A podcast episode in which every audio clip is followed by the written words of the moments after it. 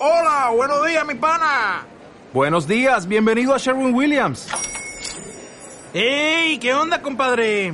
¿Qué onda? Ya tengo lista la pintura que ordenaste en el ProPlus app. Con más de 6.000 representantes en nuestras tiendas listos para atenderte en tu idioma y beneficios para contratistas que encontrarás en aliadopro.com. En Sherwin Williams somos el aliado del PRO. Amigas, oyentas, escuchareado en general, soy Barbie Japuta. Bienvenidas al podcast sobre el único feminismo sensato que existe, el radical.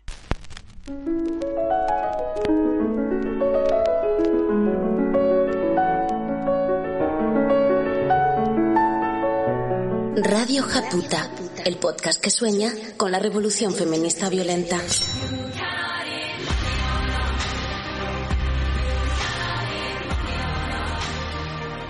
Volvemos con nuestras maestras radicales y hoy le vamos a dedicar el programa a otra jefa de la segunda ola del feminismo, Catherine McKinnon.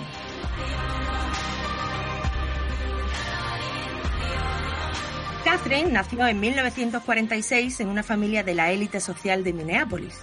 Su padre fue un destacado juez que llegó a ser congresista republicano de los Estados Unidos lo que mi pueblo llaman un facha con papeles. Eh, esta procedencia facilitó mucho las cosas a Catherine, claro que completó sus estudios de Derecho en la Universidad de Yale.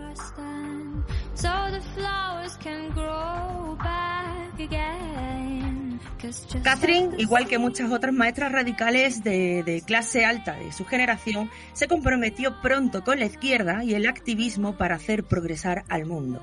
Esto es de toda la vida. De padres fascistas es fácil que salgan hijas e hijos de izquierdas. De madres y padres rojos, pues se cuentan con los dedos de una mano los que deciden no seguir la buena senda.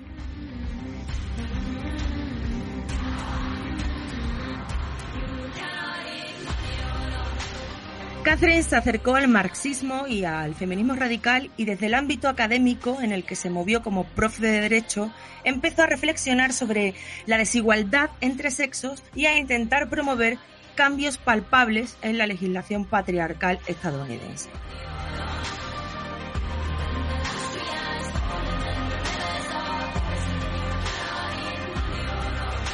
Catherine concentró sus esfuerzos en luchar contra la violencia, la explotación y los abusos sexuales contra las mujeres desde el pensamiento legal feminista. En 1977 publicó su libro más conocido, que os dejaré enlazado en radiojaputa.com, y se llama El acoso sexual a las mujeres trabajadoras. En este libro analiza el acoso como un problema estructural del sistema patriarcal y elabora toda la argumentación legal necesaria para que pueda ser enjuiciado en el marco de la Ley de Derechos Civiles, como un caso de discriminación sexual, algo que hasta ese momento no pasaba.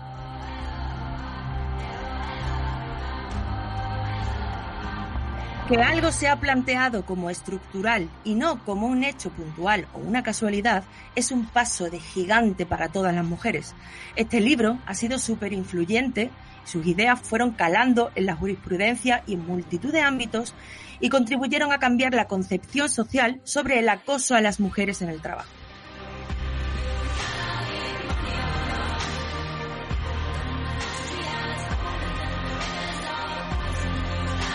La importancia de este libro la vemos en el Me Too. Eh, este y otros libros de feministas radicales abrieron las ventanas para que hoy podamos asomarnos y gritar lo que nos pasa a puerta cerrada por el simple hecho de ser mujeres.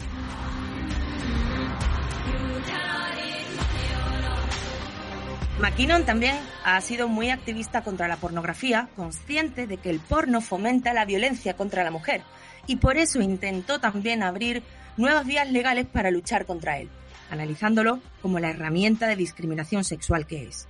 En este empeño trabajó eh, codo con codo con Andrea Dworkin, de quien os hablamos la temporada pasada. Pero, oh, sorpresa, la fuerza de la industria pornográfica y la oposición que encontraron incluso en sectores del feminismo los mismos sectores que hoy siguen defendiendo la explotación sexual de las mujeres, ya me diréis por qué se le llama a eso feminismo, hizo que esta lucha no tuviera el éxito que a muchas nos hubiera gustado. Una lucha de la que millones de mujeres en todo el mundo se hubieran beneficiado. Otro frente en el que McKinnon ha puesto mucho empeño es el de la lucha contra la prostitución y la trata. Desde diferentes frentes, además, por ejemplo, junto con Dworkin, fue una de las inspiradoras del llamado modelo nórdico de la prostitución, que recoge la prostitución como lo que es, una forma de violencia contra la mujer y que criminaliza a los clientes en lugar de a ellas, para intentar acabar con esta lacra. Por último, McKinnon también tiene algunos trabajos más generales sobre teoría política feminista. El más famoso, en 1989, publicado por cierto en español por la Universidad de Valencia, se titula Hacia una teoría feminista del Estado. En él expone los valores patriarcales que viven en las distintas estructuras del Estado y critica ferozmente las propuestas del feminismo neoliberal, ya que considera lo obvio no sirven más que para lavar la cara al patriarcado y perpetuar el sistema y la desigualdad entre los sexos. Para Catherine, que cumple 74 años en unas semanas, va este podcast de hoy. Catherine vive, la lucha sigue. Mira, por primera vez me atrevo a enviarte un audio. Estoy indignada. Estoy un poco cabreada, de verdad lo digo. He pillado al perro, me he ido a pasear y he pensado, en vez de estar diciéndoselo yo sola, por primera vez me he sentido como acompañada en este cabreo. Porque es que no son cosas que os pasan a vosotras, es que yo me siento identificada, me siento parte de... Sentía que tenía, no sé si cientos de mujeres a mi lado. Muchas veces me salva, me da libertad. Y una perdida como la de antes, o mándame un WhatsApp, aunque menos elegante, pero yo tengo una tarea pendiente con mi cuerpo, con mi, feminidad y con mi sexualidad. Que bueno, como que desde tan pequeñitas nos enseñan a que eso pues no va con nosotras y no se toca y no se mira y no sé nada. Eh, me he dado cuenta que a mis 35 añazos me estoy redescubriendo y que no me conozco. O sea, tengo dos hijas, he pasado por dos partos, pero es que aún así mm, me siento en desconexión absoluta con mi sexualidad.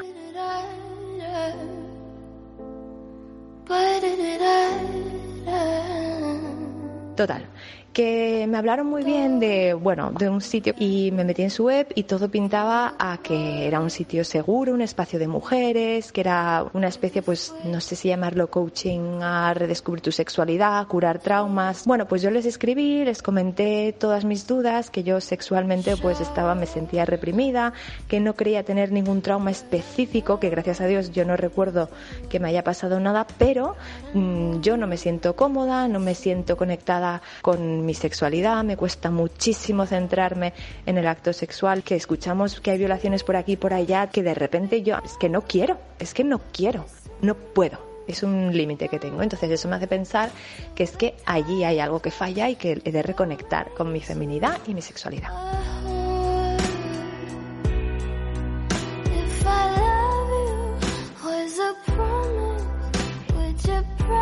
¿Qué pasa? Que me contactaron por WhatsApp con un audio, lo escucho y me quedé a cuadros cuando era la voz de un hombre. Hola, soy Menganito, soy el terapeuta que él me ha asignado para que lleve tu caso. Literalmente me empecé a escurrir, me quedé sentada en los escalones de casa y flipé. Me sentí desnuda, me sentí traicionada, me sentí muy incómoda, me sentí muy violentada. Yo nunca le hubiese explicado nada de esto a un hombre. Entonces, no sé si fue fallo mío por haber asumido que se abre un espacio de mujeres. ¿Tú o alguna oyenta sabe de alguna coach mujer feminista, sexual, que te acompañe a redescubrirte, a curar traumas, a curar heridas? Y necesito que sea mujer. Yo esto a un hombre no se lo puedo contar.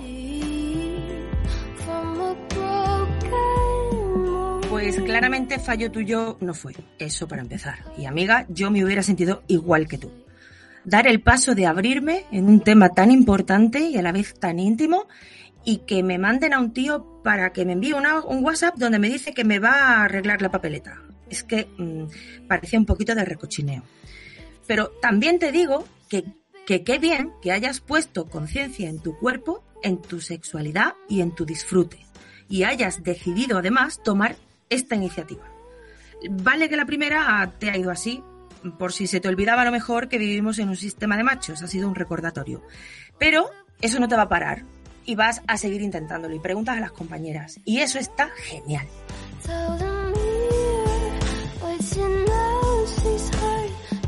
Y para la pregunta que dejas, pues abrimos el 636 75 14 20 para las primas que quieran aconsejarte sobre sitios, webs o lo que sea que a ellas sí que le haya funcionado. Y sobre hombres ocupando espacios que no les pertenecen va el siguiente audio también.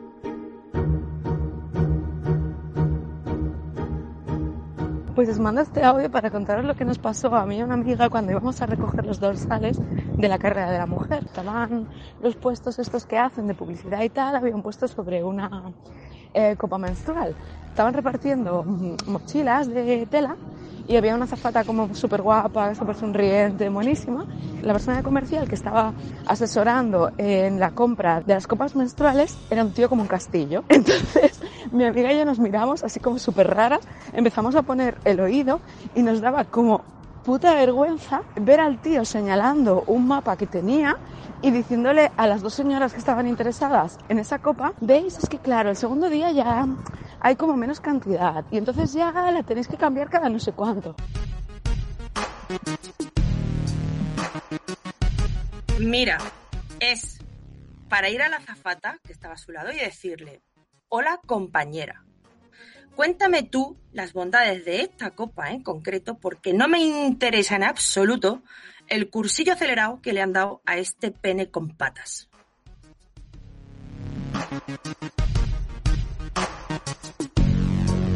Y si os cabrea el asunto más que eso, le preguntáis al motivado en cuestión.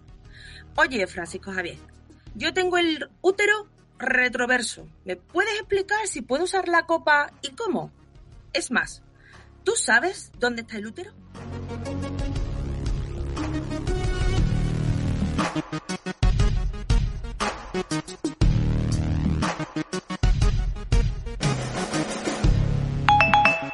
Hace un mes tuve un aborto porque eh, no esperaba ese embarazo, no quiero ser madre y bueno, lo único por lo que me lamenté fue el sentir que me convierto en una delincuente, ya que en mi estado no está permitido el aborto libre, está penalizado. La única ciudad donde se permite es la Ciudad de México. Sabré olvidar porque el silencio no da opción cuando uno canta y este olor se ha de esfumar en mi garganta. Te quiero también comentar que hace aproximadamente tres semanas una chica de 15 años fue encarcelada por haber abortado. Y que es indignante que en un país donde se le regala Viagra a los hombres en los sistemas de salud pública para que sigan disfrutando de su sexualidad toda su vida, a nosotras las mujeres se nos prohíba incluso la compra del misoprostol para tener un aborto libre en nuestras casas, que se nos penalice por abortar incluso si somos violadas.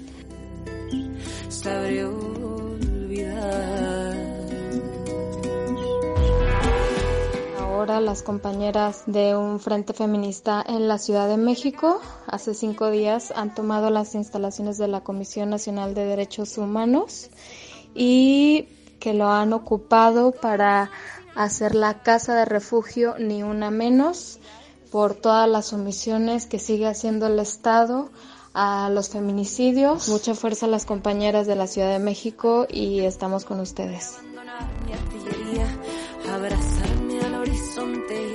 Gracias compañera por compartir con nosotras tu historia y también por contarnos cómo estáis haciendo historia.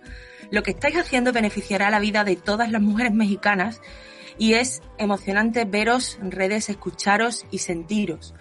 Nosotras estamos lejos, pero ojalá nos estéis sintiendo cerca a través de las redes, a través de los medios donde podemos colaborar y de podcasts como este.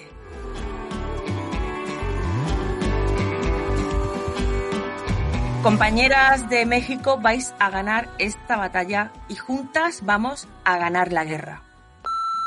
Todo lo que pasa para bien y para mal me pasa también a mí. Y eso me da mucha fuerza, me da mucha compañía y me da alas.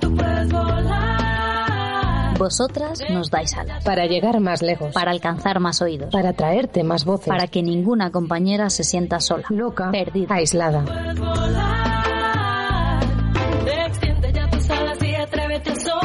Entra en radiojaputa.com y matrocina Financia Radio Japuta.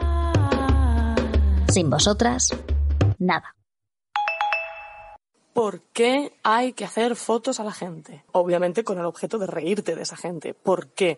Mira cómo baila, mira lo que lleva, mira lo, cómo anda, mira cómo habla. Ya está bien, ya está bien.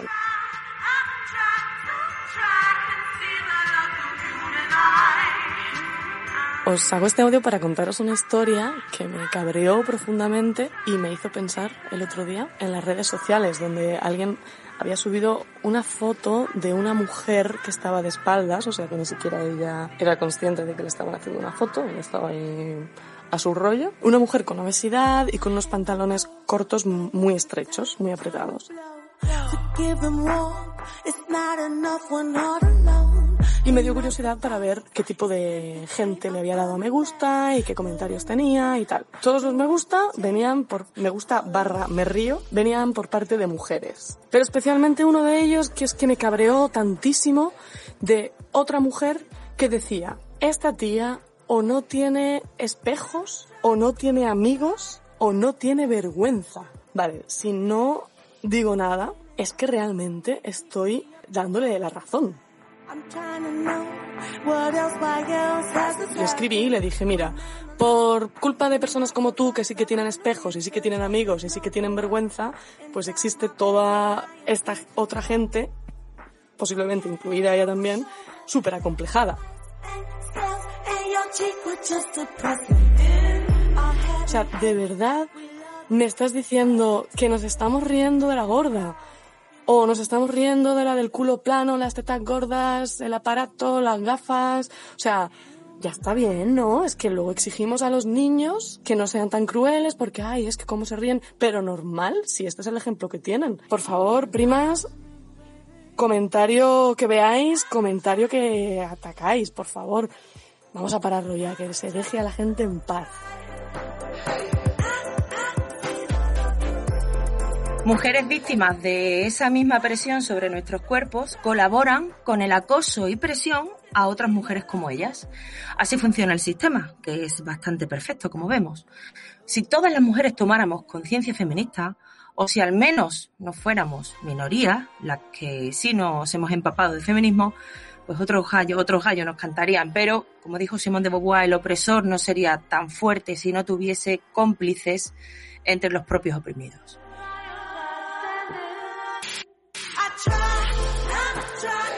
Y compañera, muy a favor de tu iniciativa, hacerle saber a las mujeres cuando están siendo colaboradoras del sistema que nos oprime, que nos violenta, que nos acosa y que nos mata.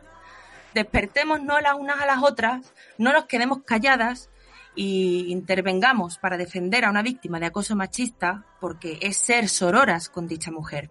Quedarnos calladas sistemáticamente ante esta violencia es quedarnos quietas también hacia la violencia que nosotras mismas recibimos. Si tocan a una, de verdad nos tocan a todas. No es figurativo. Siempre, en cada circunstancia y en cada momento.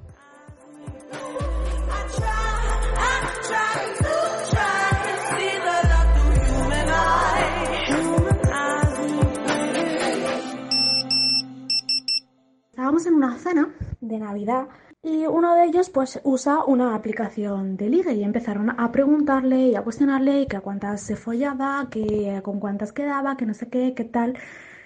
Y hablaban de tal forma despectiva de las mujeres que yo me estaba poniendo mala. Y ya, cuando vi que encima las mujeres que había allí eran partícipes de ello, y una de ellas le decía, déjame tu móvil que yo te las elijo. Y el otro empezó, que tenga cara de guarra, ¿eh? esas que tengan cara de guarro. En ese momento me levanté. Chicos, me voy. Ya, ¿por qué te vas? ¿Por qué te vas? Tengo cosas que preparar en casa para mañana. Me enfadé conmigo misma por decir, ¿por qué mierda tengo yo que mentir para excusarme? O sea, yo me voy porque no soporto compartir espacio con gente que habla así de otras mujeres porque no me estáis llamando a mí guarra, puta, cerda directamente, pero como si lo estuvierais haciendo. Me duele exactamente igual. ¿Por qué cojones en ese momento no me sentí capaz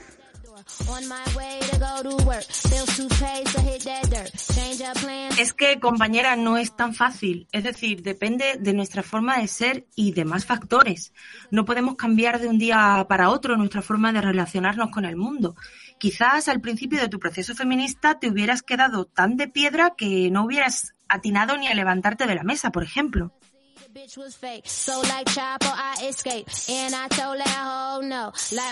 Pero esto se practica y se aprende pues como todo. Y el cuerpo de hecho te pide tomar acciones porque la rabia va en aumento y la próxima vez que te sientas así, pues probablemente digas algo después de levantarte y quizás se te aturillen las palabras ese día y te dé rabia no haberte expresado bien por, por eso, por pura ira, pero se hace camino al andar, amiga, eso seguro. Y levantarte e irte ya es un paso importante, aunque no sea el último. Aunque no sea el último, es importante. Siéntete orgullosa de haberlo dado y no te riñas por los pasos que no pudiste dar. Porque poder vas a poder, tarde o temprano.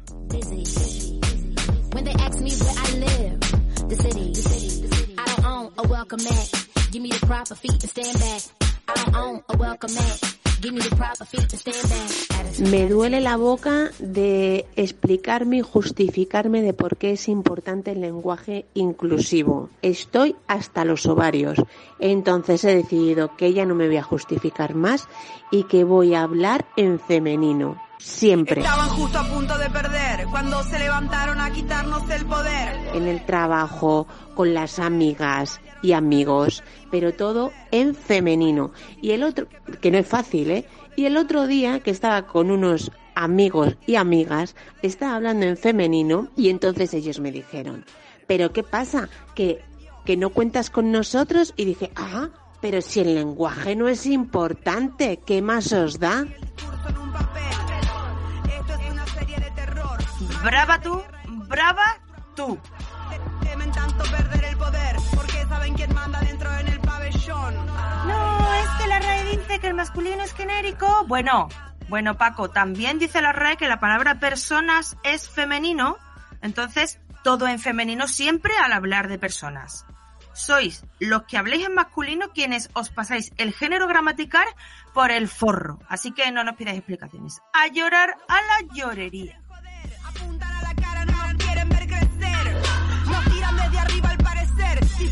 Y hablando de lenguaje inclusivo, le mandamos un abrazo enorme a María Martín, nuestra colaboradora de Ni por favor ni por favora, que tuvo un sustillo del que se está recuperando como el tornado que ya es. Eh, María, compañera, te echamos de menos y estamos deseando volver a escucharte y a reírnos contigo.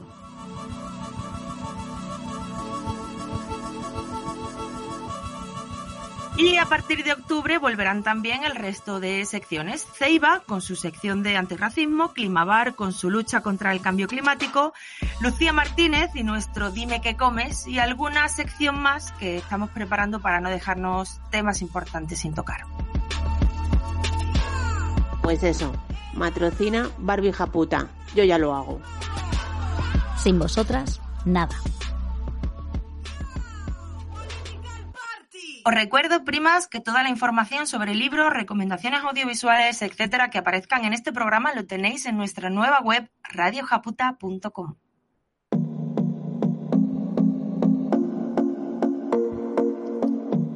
Una web que nos estamos currando, como se llama el tema de las reinas del rap desde Vallecas.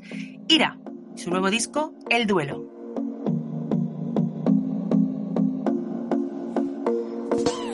Voces descarradas en tu tímpano lijando. Vengo con la crew fems, vivas de rango. Y si primo por si te lo Lo tenéis allí en radiojaputa.com, todo ordenado y fácil de encontrar. Podéis desde buscar los podcasts por el contenido que más os interesa hasta escucharlos cronológicamente, pasando por engancharos por temporadas. Además, mucho más contenido como todas las biografías que aparecen en cada programa y a qué programa corresponden. También cómo matrocinar, por qué matrocinar, quién es Barbie Japuta, qué es Radio Japuta y, no sé, un cajetín para apuntaros al boletín feminista, por ejemplo, en el que sigo currando para que quede perfecto y nadie se quede sin su correo semanal. Otra chavala inquieta, cargando bala, bala la escopeta, controlando toda la histeria que me provocaste, pero llegará ese día en el que se me cruce el cable. Faltan Y ahora vamos a escuchar a una compañera limpiadora después de limpiar un baño público. hay muchísima, muchísima, muchísima diferencia entre el mismo baño bici de tío con el mismo baño bici de tía, ¿eh? pero vamos, una diferencia que es que no te lo pueden ni imaginar. Y no es solamente en un sitio, es en todos lados. Que en seis años, eso es lo que he estado viendo, en seis años, siempre, siempre. Mm, lo de encontrarnos mierda en las paredes, refregar con la huella de los dedos, eso una vez al mes te lo encuentras. ¿Cuándo te lo encuentras en un baño de tía? ¿Una vez al año? Quizás el patriarcado, tenemos que acabar que esto no se va a acabar nunca, cariño, esto no se va a acabar nunca, porque ellos lo tienen muy interiorizado, que nada es responsabilidad de ellos, y que las tías tienen que hacer eso, y que estamos ahí para servirles. Eso es lo que significa todo esto de los baños. Otro día os voy a explicar cuál es la higiene cuando se limpian el culo los tíos. Es que no es puto normal. Que no es puto normal. Joder. O sea, todos los putos días yo me tengo que encontrar mierda la taza del bate, refregar la taza del bate todos los putos días porque la peña no se lava la cacha al culo. ¿Qué tiene mierda en la cacha al culo todos los putos días? ¿Pero qué coño es esto, tía? Mira, lo siento, ¿eh? pero es que me, da un puto cabreo, tía. Porque tienen muy interiorizado eso. Pero yo, que se joda la tía, que se joda la tía, que se joda la tía, que ya está bien, joder. Lo siento, tía, pero es que me pongo toda la hostia me lo estoy currando, pero me lo estoy currando, al menos me lo estoy currando. Yo me pongo a contar, es que flipáis. Que es que a mí se me han venido ya tres tíos con la polla fuera, tía. ¿Sabes? Y no se han ido a mear porque se estaban meando mucho, se venían para mí.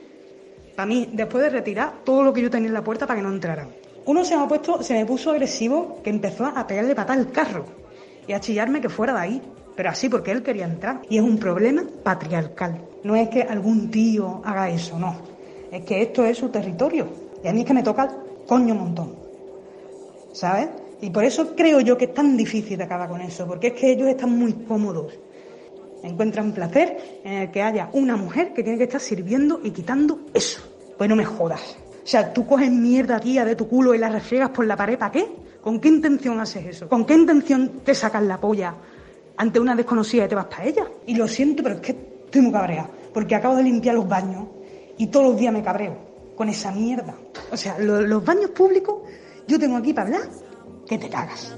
Que cuando empezamos, pero cuidado, os avisamos, somos la misma que cuando empezamos, pero cuidado.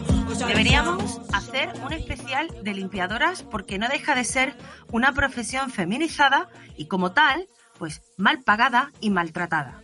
Las últimas, las invisibles, y sin embargo las imprescindibles, las básicas y las vitales. música sin medio, solo ocurre carisma. Tenemos una deuda, pero con nosotras mismas, pacto imperio. Yo voy a ser la reina como Simba, eterna como Bimba. 636 75 14 20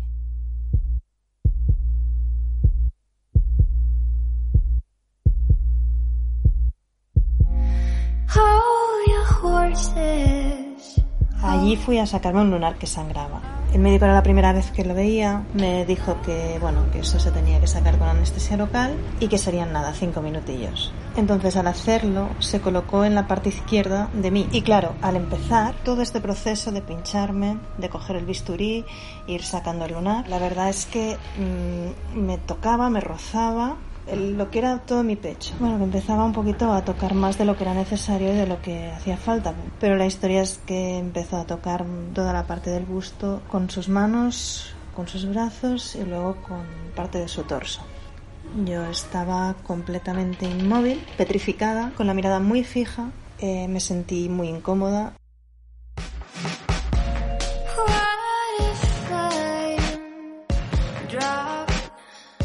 Pero la verdad es que pasan los años y no, me olvido de esto, porque, claro, estás expensas, una vez estás dentro de una consulta, estás expensas de alguien. Y da igual un poquito la, edad que tengas. En ese momento esa persona tiene el poder y una bata blanca a veces es poderosa. Yo salí muy, muy nerviosa de esa consulta, con mucho asco por dentro y todavía hoy me doy de bruces un, un poco por, por, no haberlo hecho público, por no haberlo denunciado en su momento, ahora ya prescrito por supuesto. Tampoco recuerdo cómo se llamaba el médico. Pero estoy un poco harta de que se utilicen estas técnicas anestésicas para abusar de una forma u otra de una mujer.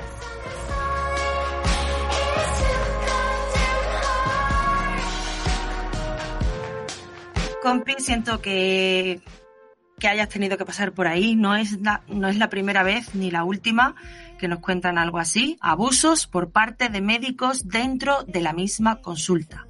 Acoso y abuso machista sexual silenciado. La temporada pasada una compañera nos contaba una experiencia similar y puso una hoja de reclamaciones que no sirvió para absolutamente nada. Porque como pasa puerta cerrada, es lo que dice ella contra lo que dice el de la bata blanca. Se resuelve siempre, pues como imagináis. Ella no es creída porque él lo niega, ergo se le cree a él.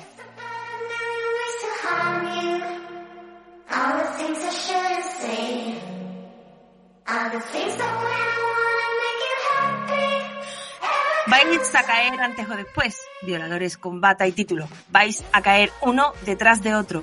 Tendréis vuestro propio Me Too. Esperadnos porque nos vais a encontrar.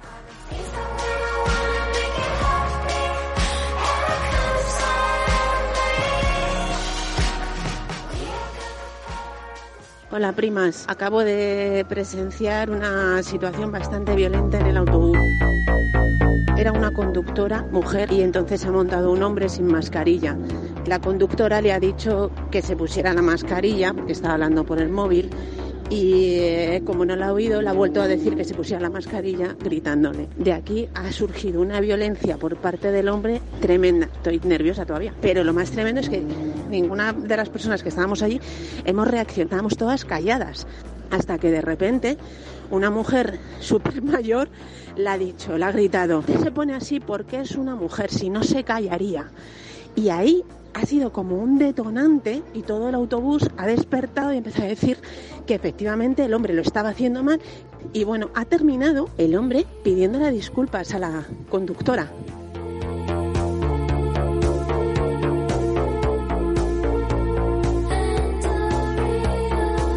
Feministas reinas de las pistas everywhere.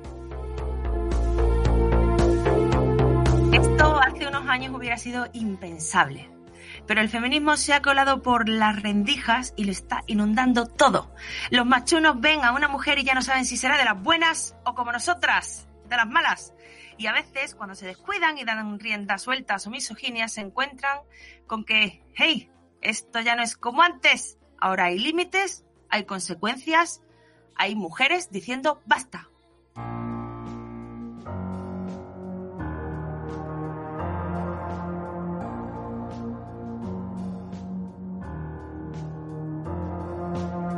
Yo no camelo perfume de Nina Ricci, sin más del libro de la Silvia Federici. La cuestión es que yo tengo una mamá que es machista y es misógina y ha dejado que mi hermano ejerza violencia de género sobre mí y o de lo cual hoy me dice que eso no existió, de que es una mentira mía, de que en realidad fueron dos o tres veces, no fueron más y en realidad él me golpeó desde los 15 hasta mis 25, fueron 10 años de tratar de limitar mi conducta y, y mi expresión.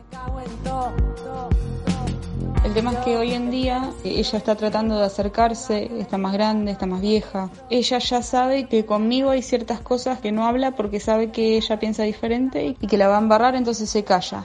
El tema es que yo no sé hasta qué punto puedo confiar en ella. Eh, bueno, entonces yo le quería preguntar a las chicas cómo hace, cómo le sigue hablando normal o no, o hay ciertas pautas que ha empezado a tomar y puede llegar a llevar la relación de otra manera.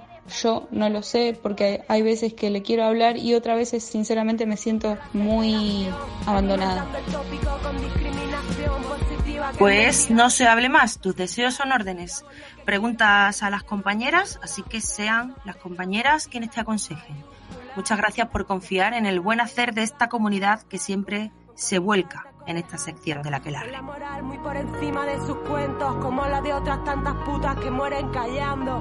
viendo callando. La semana que viene oiremos las respuestas que habéis dado a la consulta de la semana pasada. De momento, a la compi que lanzó su consulta le digo ya que el grupo de WhatsApp de la comunidad de Radio Japuta dedicado al virus del papiloma humano te invita, compi, a entrar en él y me cuentan que hay varias integrantes que han pasado por lo mismo que tú.